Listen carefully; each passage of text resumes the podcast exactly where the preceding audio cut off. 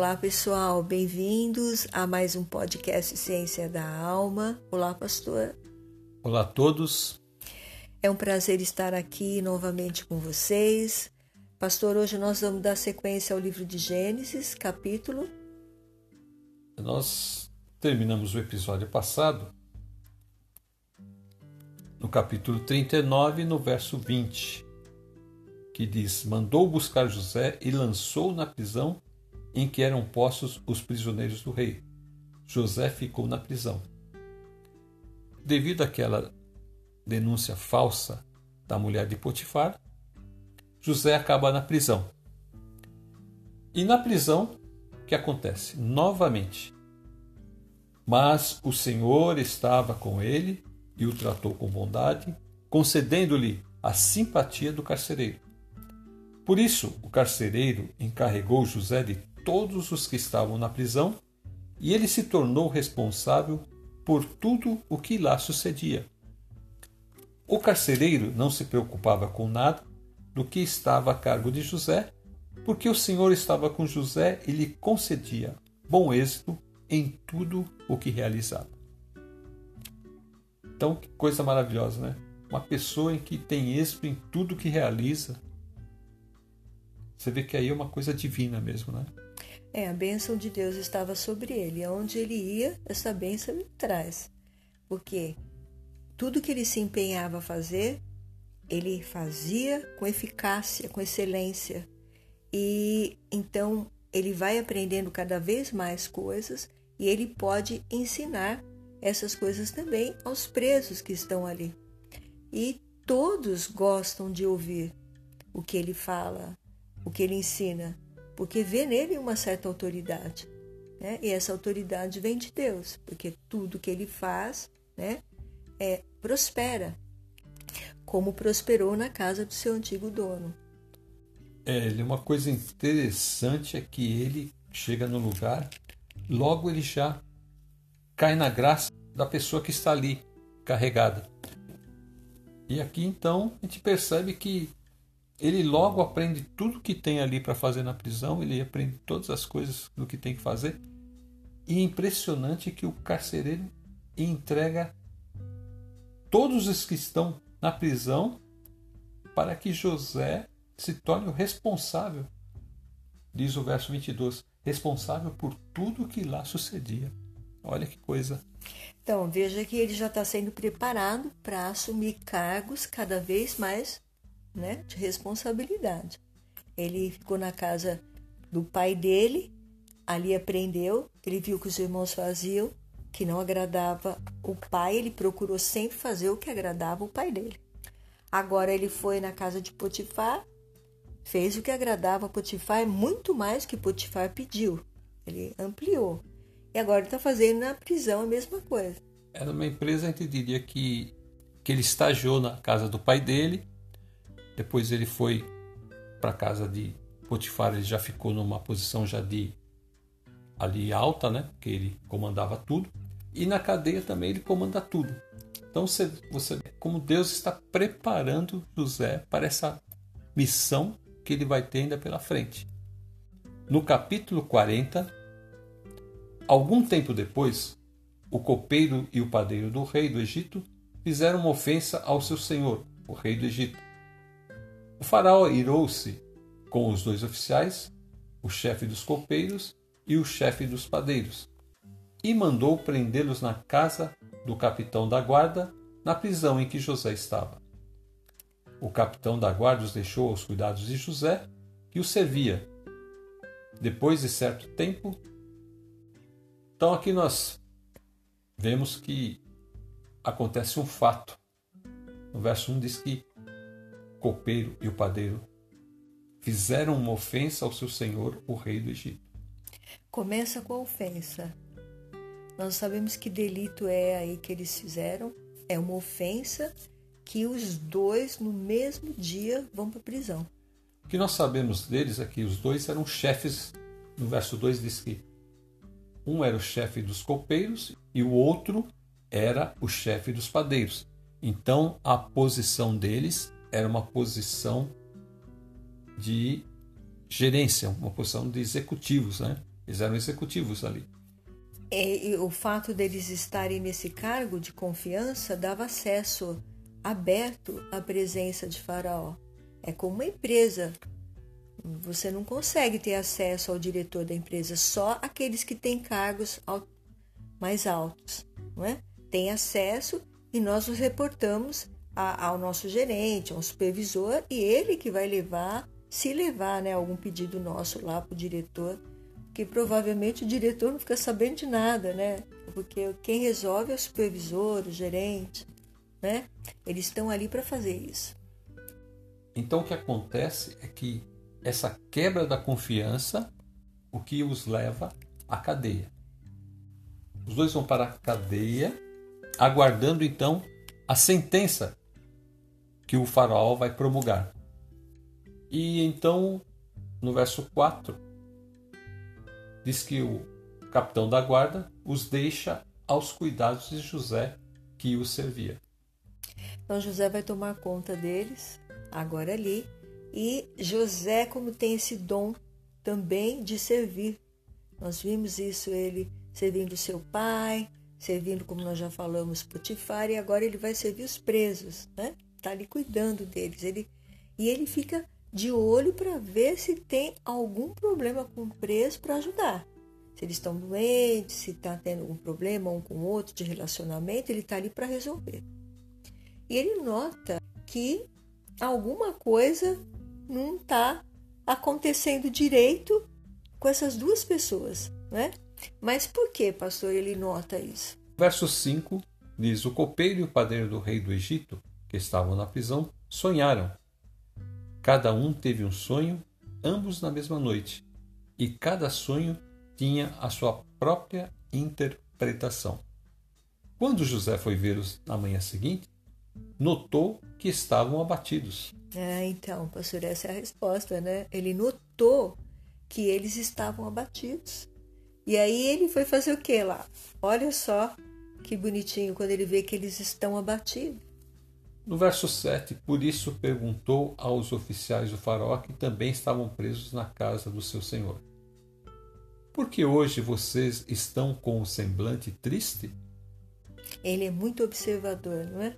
Ele está atento às necessidades de todos ali. É, ele é muito observador. Ele aprende a não somente a ver as questões materiais, as necessidades materiais das pessoas, mas ele tem uma preocupação também com a, a questão da sanidade da pessoa, sanidade é, psicológica, sanidade mental da pessoa. Ele se preocupa em ver que a pessoa está bem naquele dia, se ela está triste, se ela está alegre, se ela está batida. Muito bom, porque ele, agindo dessa forma, ele procura ter um ambiente bom para as pessoas, mesmo sendo dentro de uma prisão. Porque dentro do, da prisão eles já estão ali cumprindo pena, já tem a dificuldade né, de estar longe de seus familiares, ainda ter um clima ruim. Então, uma pessoa que tem um dom desse de, de fazer a coisa fluir, ficar bem, né? É que na prisão o, o clima é pesado, por quê? aquelas pessoas ali estão cumprindo sentença ou estão esperando uma sentença, que pode ser uma sentença de morte. Que era o caso deles aí, estavam esperando. Estão esperando uma sentença. Eles não sabem o que vai acontecer. Então eles estão ali apreensivos. E ficaram mais apreensivos por causa do sonho. Mas nós estamos aqui falando desse cuidado que ele tem com as pessoas. Ele é cuidadoso, ele nota o estado delas emocional, né? Físico. Físico ele sabia que não era porque eles estavam se alimentando, mas ele viu que eles estavam abatidos. E então eles responderam aí no versículo 8: Tivemos sonhos, mas não há quem os interprete. Disse-lhe José: Não são de Deus as interpretações? Contem-me os sonhos. Mas Deus agora vai usar esse dom do sonho para interpretar sonho de outras pessoas, porque nem na prisão, nem na casa de Potifar, José sonha. Ou Deus fala com ele como falou com o pai, como falou com o avô e como falou com o bisavô. Nenhuma manifestação de Deus aqui, ou seja, Deus falando, mandando um anjo, nós não vimos aqui com José quando ele está preso. É o que nós vimos é que ele, na casa do pai dele, teve sonhos. Não fez nenhuma interpretação. Aqui ele está dizendo àquelas pessoas para que elas contem os sonhos, porque ele diz que Deus pode interpretar sonhos. Ele fala, não são de Deus as interpretações, mas aí ele já vai falar movido pelo poder de Deus. Porque como que ele ia interpretar os sonhos de alguém se ele não tivesse uma condição ali? Então, quando ele viu aquelas pessoas abatidas, a primeira coisa que ele pediu para eles contarem, né, o que está acontecendo com vocês, e eles falaram dos sonhos, no versículo 7, por que vocês estão com o semblante triste? Eles responderam, tivemos sonho, mas não há quem os interprete. Disse-lhe José, não são de Deus as interpretações? Contem-me os sonhos. Então, ele vai com essa força na hora que ele viu eles se colocando ali, que eles estavam tristes, essa força de Deus já entrou nele, o Espírito de Deus, e é, ele já falou. Até esse momento, a gente não viu nenhuma vez José atuando dessa forma. Nenhuma. Essa é a primeira vez que a gente vê ele atuando com esta segurança em relação a dizer a eles: não, contem os sonhos. Então, no verso 9, o chefe dos copeiros contou o seu sonho a José.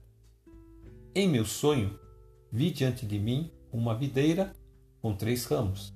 Ela brotou, floresceu e deu uvas que amadureciam em cachos. A taça do Faraó estava em minha mão. Peguei as uvas e as espremi na taça do Faraó e a entreguei em sua mão. Disse-lhe José: esta é a interpretação. Os três ramos são três dias. Dentro de três dias, o Faraó vai exaltá-lo e restaurá-lo à sua posição. E você servirá a taça na mão dele, como costumava fazer quando era seu copeiro. Então veja a, a força que vem dentro dele e como ele interpreta. É, Disse-lhe José no versículo 12: Esta é a interpretação.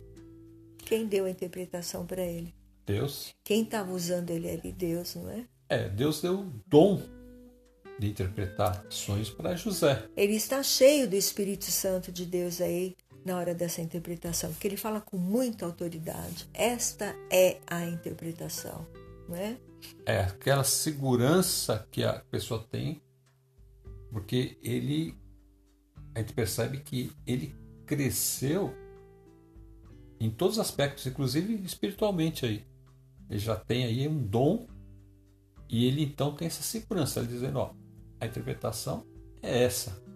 E aí ele solta a interpretação e ele fala com convicção, não é? Dentro de três dias. Quem poderia falar isso se não tivesse cheio de Espírito Santo? Que ele fala em três dias vai acontecer isso, você vai voltar a fazer isso, você vai estar na frente do rei, como você costumava fazer antes, quando era seu copeiro, e vai servir a taça na mão dele.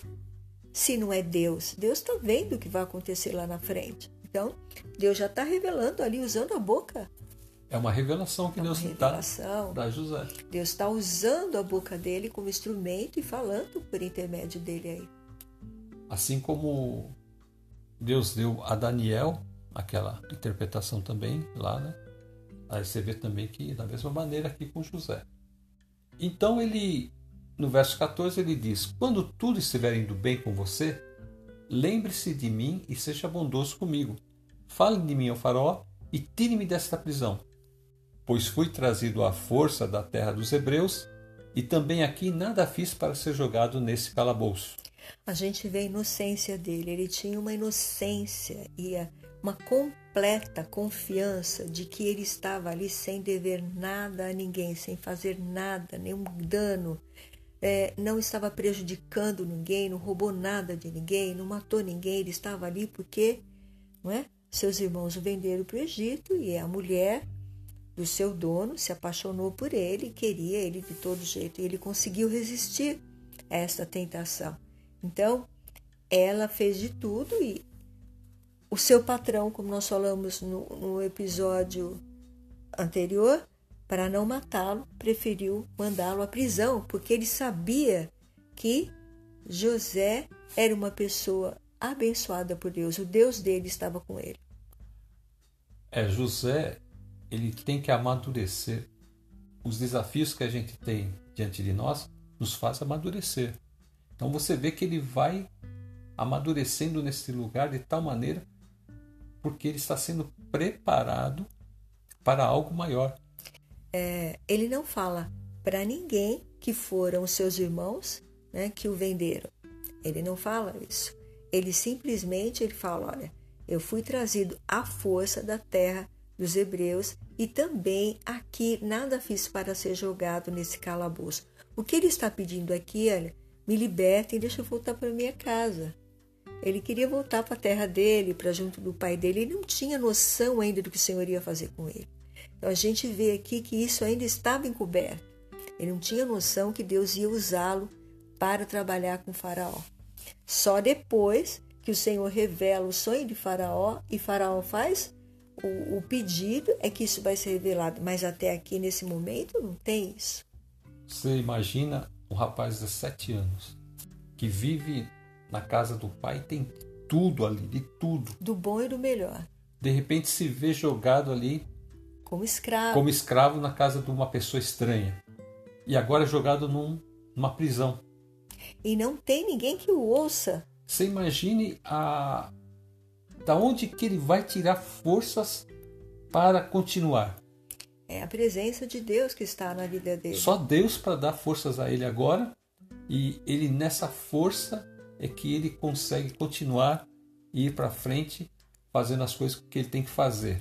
Provavelmente ele tinha um relacionamento já com Deus, ele devia ter uma vida de oração, ele falava muito com Deus de Abraão, o Deus de Isaac, né? o Deus do pai dele, e ele se alimentava disso para poder viver aí dentro da prisão.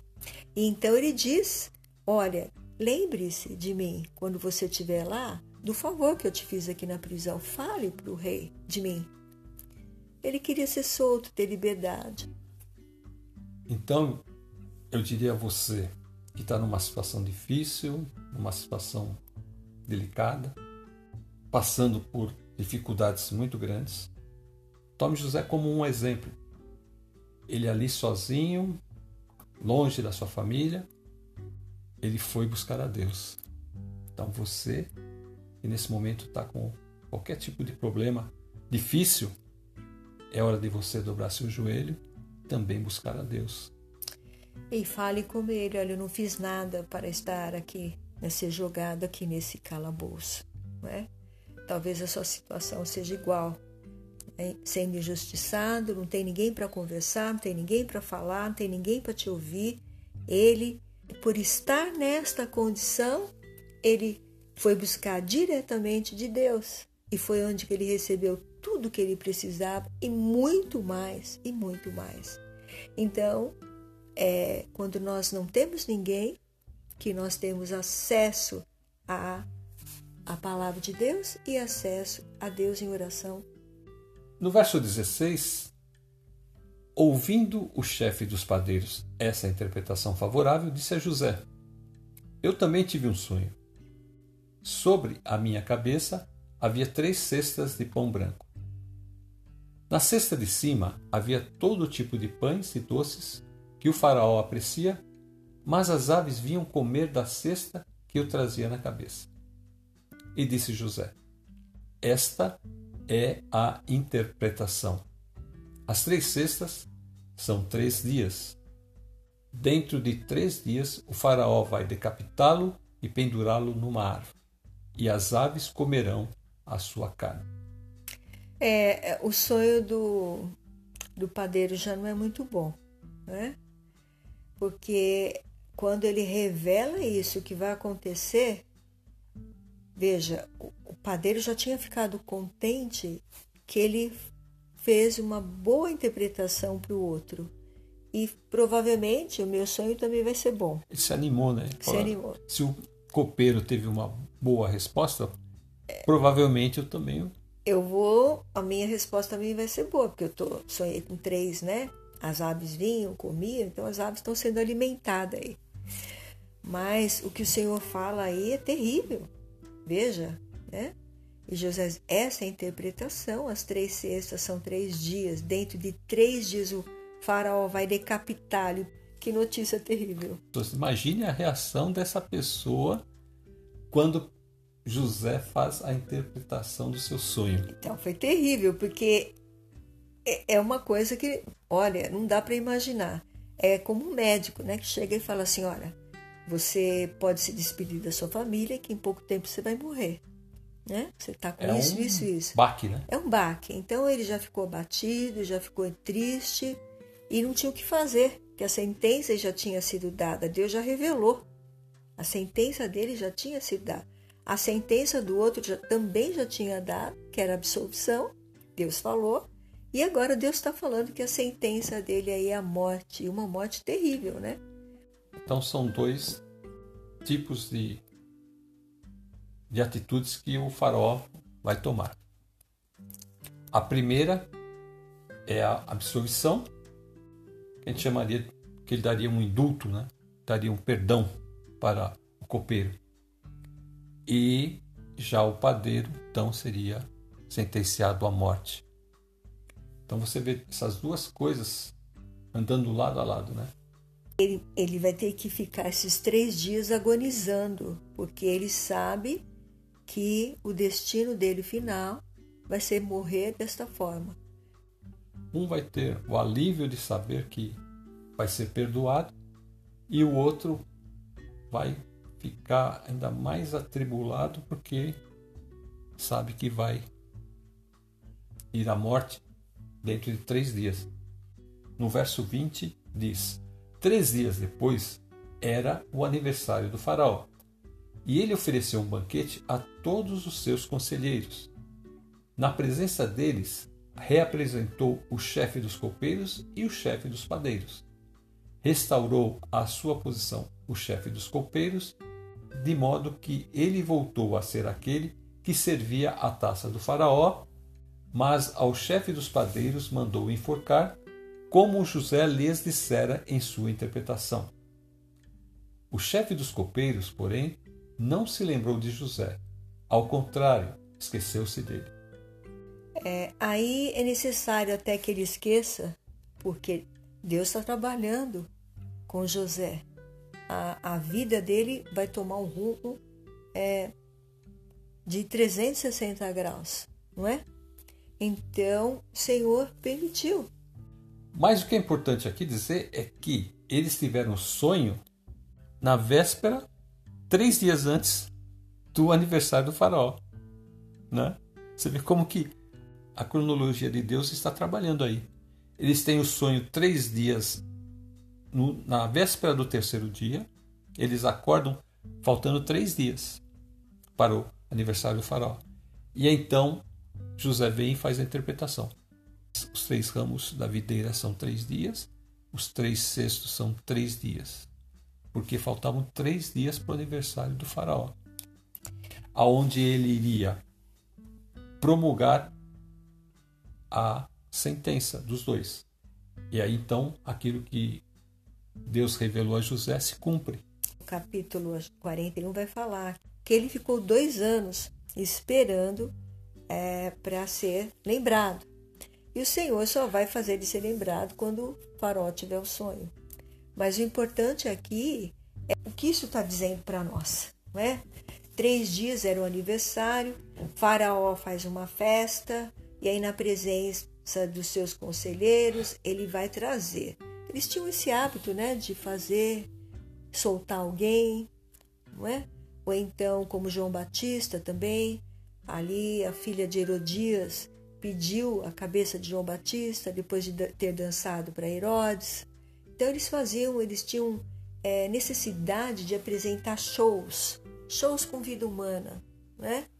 Aí ele vai fazer um show mostrando quanto ele é bondoso. Ele vai dar para um ele vai dar a vida e para outro ele vai ver com que todos, né, saiam lá e vejam a pessoa ser enforcada, decapitada, morta. É um show, né? Que eles gostavam de ver fazer. É, no dia do aniversário, normalmente, ele fazia algumas coisas assim é, de beneficência ao povo. Então, nesse caso aí, ele deu um indulto ao chefe dos copeiros. Ou seja, ele deu perdão por aquela ofensa que ele tinha feito ao faraó. O faraó dá o perdão. E o chefe dos padeiros, então, vai, vai ser sentenciado à morte. Então, quer dizer, de duas pessoas ele escolhia uma. Assim como fizeram com Jesus, né? Vocês querem Jesus ou Barrabás? E o faraó também se achava, né? Que ele era um deus. É, um tipo de um deus. Então ele podia fazer o que ele bem entendesse. Então ele tinha essa coisa. Não gostava, já mandava matar logo, acabou, pronto. É, de qualquer forma. Vamos resolver a questão já. Faraó era o poder executivo. Ou seja, ele tinha o poder poder máximo ali no, no poder país máximo. dele. Assim como Deus tem o poder soberano sobre todas as coisas. E aí a gente vê nessa história também um, um paralelo ao que acontece conosco hoje. A gente não tem só um tipo de pessoas no mundo: pecadores. Mas existem dois tipos de pecadores. Existe o pecador sem justificativa e o pecador justificado. Ou seja, os pecadores que foram perdoados e os pecadores que estão indo para a morte. Não é assim que o Evangelho fala? Diante do nosso Deus, toda vida tem valor. E é lógico que ninguém tem o direito de tirar a vida de ninguém. Sabe? Tanto é que existem países que têm a pena de morte. Mas a pena de morte vai contra as escrituras. Não é? Existe a questão de que também você pode fazer muita injustiça. Porque de repente você pega um inocente e sentencia ele à morte. Então o Senhor fala lá em Romanos? Romanos 6, 23. Pois o salário do pecado é a morte, mas o dom gratuito de Deus é a vida eterna em Cristo Jesus, nosso Senhor. Você vê que aqui no verso 23, duas coisas estão aí em oposição: morte e vida. Assim como está no nosso texto, nós vemos ali morte e vida, nós vemos aqui salário do pecado é a morte, ou seja, aquele que está debaixo do senhorio do pecado vai receber como paga a morte. Mas aqueles que estiverem em Cristo Jesus vai receber o dom gratuito, ou seja, a pessoa não fez nada para recebê-lo, não trabalhou por isso, mas vai receber um salário que é a vida eterna. Sim, porque por um homem só, Adão, entrou todo o pecado na humanidade, todos estão debaixo do pecado, não é? Condenação eterna, nós estamos debaixo dessa condenação. Então o Senhor fala: que o salário do pecado é a morte. Todos nós morremos, todos passam pela morte. Como nós já falamos, as estrelas morrem, os peixes morrem, as flores morrem, os animais morrem, nós morremos, todos morrem. Ninguém fica vivo, né? porque é uma sentença que já foi decretada quando Adão desobedeceu e todos que nasceram de Adão nascem debaixo dessa sentença. Nós morremos. Mas aí ele não está falando de uma morte só, essa morte. Ele está falando de outra morte. É uma vida pós, ele fala ali, olha, pois o salário do pecado é a morte. Sim, todos nós vamos morrer. Mas o dom gratuito de Deus é a vida eterna em Cristo Jesus. Então nós passamos pela morte aqui, mas vamos ter uma eternidade com Cristo. É, o que nós já vemos falando diversas vezes aqui, que a morte é o juízo. Porque a pessoa morreu sem Cristo, o que acontece? Além dela morrer fisicamente aqui, lá em Apocalipse 20, ela vai ter a segunda morte. Quando ali os livros forem abertos, então aquela pessoa vai receber a sentença de morte. Assim como o padeiro recebeu a sentença de morte de Faraó, que era o poder executivo, o poder supremo ali, também ali o julgamento vai existir. E ali o juiz será Jesus. Jesus estará como juiz ali, porque Deus vai dar a ele essa incumbência. É, porque esta vida eterna é dada em por causa de Cristo Jesus. Não é por causa de mim ou alguma coisa que eu faço de bom ou você pelo que você faz de bonzinho, não. É pelo dom gratuito de Deus. É pela vida de Cristo que morreu por nós. Nós mesmos não temos condição de fazer nada por nós. Por isso aqui fala que é o dom gratuito. É o dom gratuito e nós vamos ver lá em Romanos 4 o que acontece. Romanos 4, 5. Todavia, aquele que não trabalha, mas confia em Deus, que o justifica o ímpio, sua fé lhe é acreditada como justiça. Então ali falava que o salário do pecado, em Romanos 6, falava que o salário do pecado é a morte. Mas aqui a gente vê que Deus acredita a justiça na nossa conta, na conta daqueles que creram em Jesus, que confiam em Deus. Então aqui a conta vai ficar zerada. Então aquela dívida que a gente tinha, que era a morte, então vai ser acreditada justiça na nossa vida, então nós estaremos justificados em Deus. Assim como o cheque especial, né? Se você entra no vermelho você quer acertar a conta, você tem que ir lá fazer um depósito. Aqui é Deus quem faz o depósito. Ele acredita a justiça, a justiça de Deus que é Cristo. Cristo é a justiça de Deus. É aquele que então se contrapõe aquela dívida que a gente tinha, para que então tudo fique zerado. Nós, como pecadores, ofendemos a Deus, que estamos debaixo da condenação eterna. Nós não reconhecemos a graça de Deus que foi enviada ao mundo, que é o seu Filho. Então, seu Filho morreu por nós, sendo transgressores. Todos nós somos pecadores, todos nós transgredimos a lei de Deus todos os dias.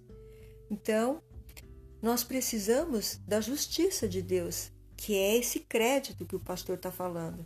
Então, assim como o padeiro e o copeiro também ofenderam Faraó, nós também, enquanto não estamos debaixo da graça de Deus, estamos em ofensa a Deus. Por quê? Porque Deus não nos vê como perdoados. Deus nos vê como sentenciados à morte, como esta pessoa que estava aqui, que José falou para ele: Você vai morrer em três dias. Foi exatamente. Então, quando nós estamos ainda longe, ausentes da presença de Deus e não cremos que Jesus morreu por nós e que o que Jesus fez é suficiente para nos perdoar, nós não temos na nossa vida creditada a justiça de Deus. Então eu ainda estou com a minha sentença decretada. Para que eu tenha justiça de Deus depositada na minha vida, eu preciso crer. Eu preciso convidar Jesus para ser o meu Senhor, entrar na minha vida e reconhecer que Ele é o Filho de Deus e que a obra que ele fez aqui na terra foi libertar vidas, foi ensinar as vidas a amar a Deus e viver para Deus. Porque quando a vida ama a Deus e vive para Deus, ela cuida, como José fez, de todas as coisas. José cuidava da casa do seu pai, José cuidava das coisas no trabalho dele. José foi preso, ele cuidava das coisas na prisão e ele vai ser usado para cuidar da fome mundial. Ele vai usar, porque naquele tempo foi uma grande fome mundial. Então, ele vai estar sendo usado por Deus para glorificar e exaltar a Deus. E aqui o Senhor está falando a mesma coisa. Nós somos pecadores, ofendemos a Deus com as nossas transgressões, mas Deus enviou o seu Filho para vir e mostrar para nós: olha, tem cura, a alma de vocês tem cura. E a cura é o sangue do meu filho que vai ser derramado na cruz. Todo aquele que receber esse sangue, ou seja, receber Jesus como seu Senhor, recebe esse sangue e esse sangue te limpa dos seus pecados e agora coloca em você perdoado, santificado, regenerado, transformado. Então o Senhor olha para você e fala: Olha, esse daqui vai trabalhar como meu copeiro, né? Vai trabalhar na minha obra. Vai voltar a ser ativo novamente dentro do reino de Deus. Em Romanos 4, 6, 7 e 8, diz: Davi diz a mesma coisa quando fala da felicidade do homem a quem Deus acredita justiça independente de obras. Como são felizes aqueles que têm suas transgressões perdoadas, cujos pecados são apagados. Como é feliz aquele a quem o Senhor não atribui culpa. Porque quando nós estamos com culpa, a primeira coisa que nós sentimos é uma angústia, uma angústia e Davi está colocando o coração dele quando ele fala isso. Como são felizes aqueles que têm suas transgressões perdoadas, cujos pecados são apagados. Por quê? Porque ele sabia que quando ele estava angustiado, em pecado, ele tinha que ir lá pedir para o sacerdote, o sacerdote matava um animalzinho, aquele sangue era espargido, espargia também, colocava um pouco daquele sangue em Davi, e aí Davi sentia que a sua culpa tinha sido perdoada. Aquele sacrifício estava representando que alguém morreu para tirar a culpa que ele estava sentindo. Um animalzinho inocente estava morrendo por Davi para tirar a culpa que Davi estava sentindo. Você percebe ali no verso 7 que ele está sentindo o peso da transgressão dele. Ele está sentindo o peso ali. Quando ele fala como são felizes, é um anseio da alma dele de ser liberto dessas transgressões, de ser perdoado e ter seus pecados apagados. O que ele o que está dizendo ali, o que Paulo está dizendo ali nos, nos versos anteriores. Quando você consegue zerar sua conta com Deus, quando você consegue ter a sua, a sua consciência tranquila, então você percebe que você se sente mais realizado, mais feliz. Então é aqui Davi está dizendo isso, que quando ele sente que que Deus já não atribui a ele a culpa, aí sim ele pode ser feliz. E ele começa falando como são felizes aqueles que têm as suas transgressões perdoadas. E aí, no 8, você vê que é ele, ele está falando dele. Como é feliz aquele a quem o Senhor não atribui culpa. Olha, agora eu já estou feliz porque minha culpa foi tirada, como você está falando. Por quê? Porque alguém inocente, um cordeirinho inocente, morreu, derramou seu sangue e ali então o meu pecado foi perdoado. Agora nós não precisamos mais fazer isso, porque nós estamos aqui, Jesus já fez isso por nós. E o sacrifício dele é uma vez para sempre. Por quê? Porque ele deixou a sua glória como Deus e veio aqui na terra tendo um corpo, não é? E humano, ele morreu nessa carne, mas era divino. Tanto é que ele ficou três dias morto e ressuscitou no terceiro dia. Né? E nos deu vida e vida em abundância.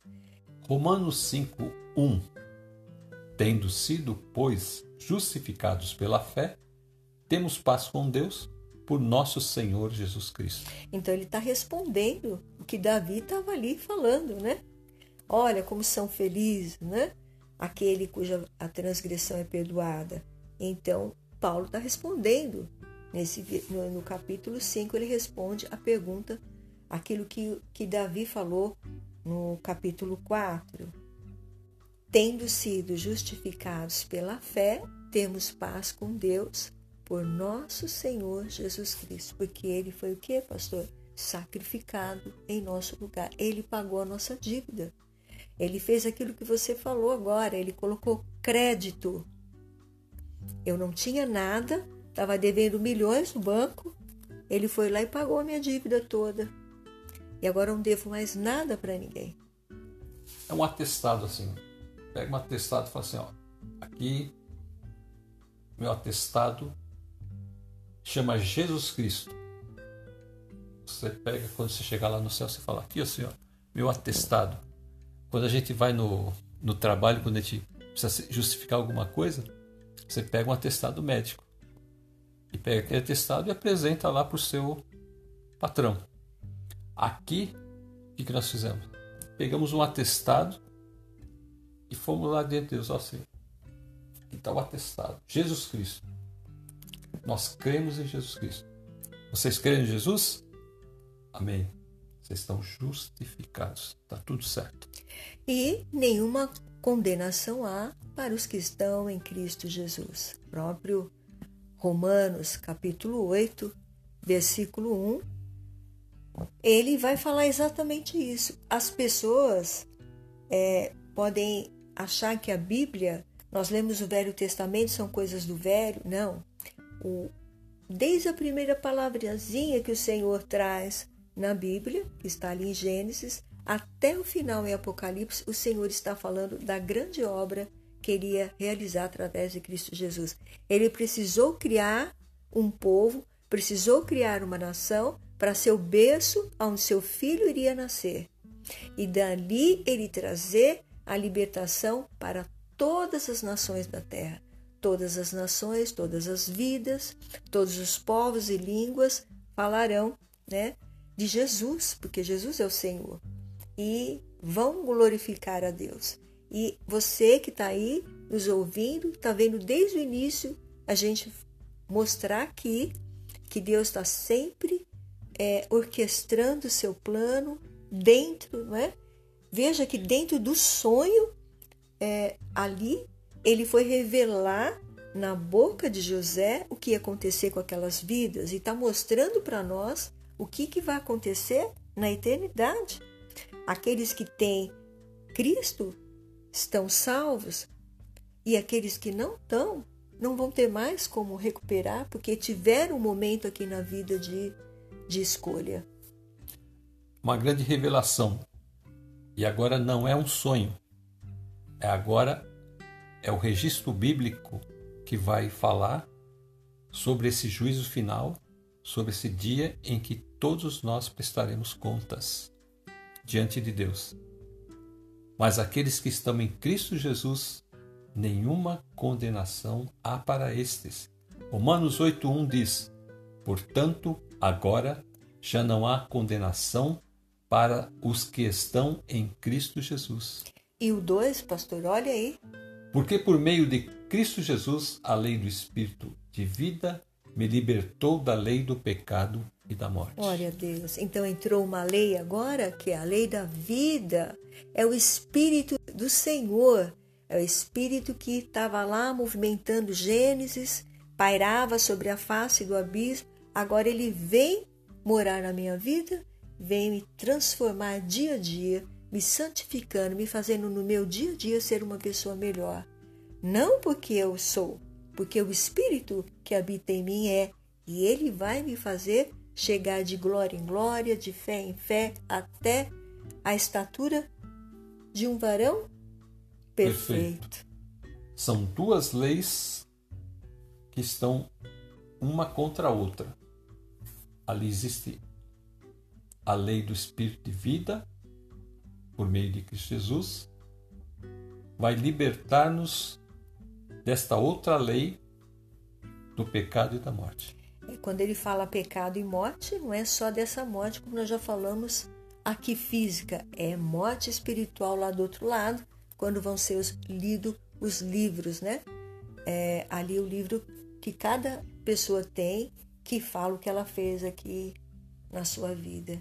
Então, esse é o momento de você se decidir, né? Você não quer receber na sua conta esse presente maravilhoso que Deus está te dando?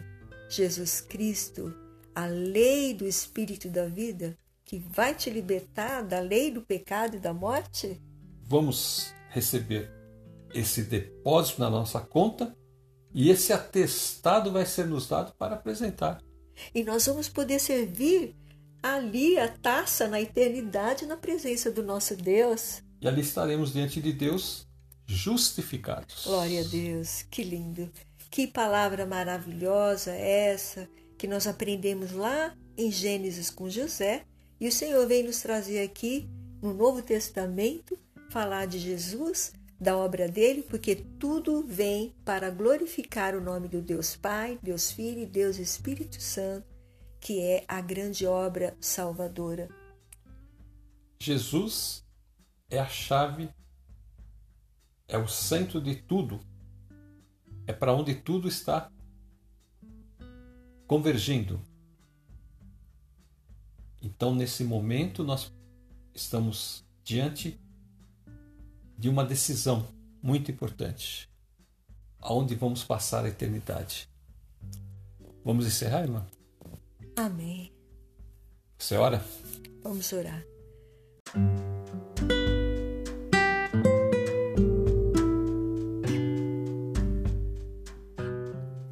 Obrigada, Senhor, Deus e Pai de nosso Senhor e Salvador Jesus. Nós queremos na tua presença agora entrar, Senhor, e te pedir, vem tocar nas vidas que estão ouvindo esta mensagem, que ela possa, Senhor Deus, receber a tua presença, entregando-se o seu coração a ti, Senhor, para que elas possam ter o seu nome escrito no livro da vida e estarem com o Senhor durante toda a eternidade, Pai.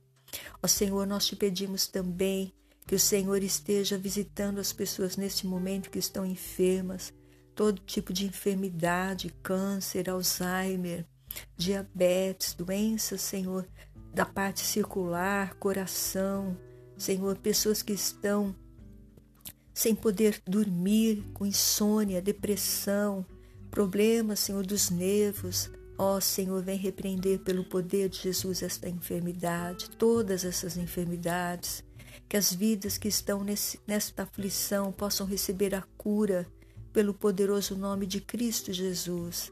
Aonde ela estiver nesse momento, Senhor, o Senhor toque nos seus corações e que elas sejam libertas dessas enfermidades para a honra e glória do nome do Senhor Jesus. E assim seja, Pai, para glória do teu santo nome. Amém, Jesus. Eu já vou me despedindo, fiquem todos na paz do Senhor Jesus. Também quero me despedir, fiquem com Deus e até a próxima. Até a próxima.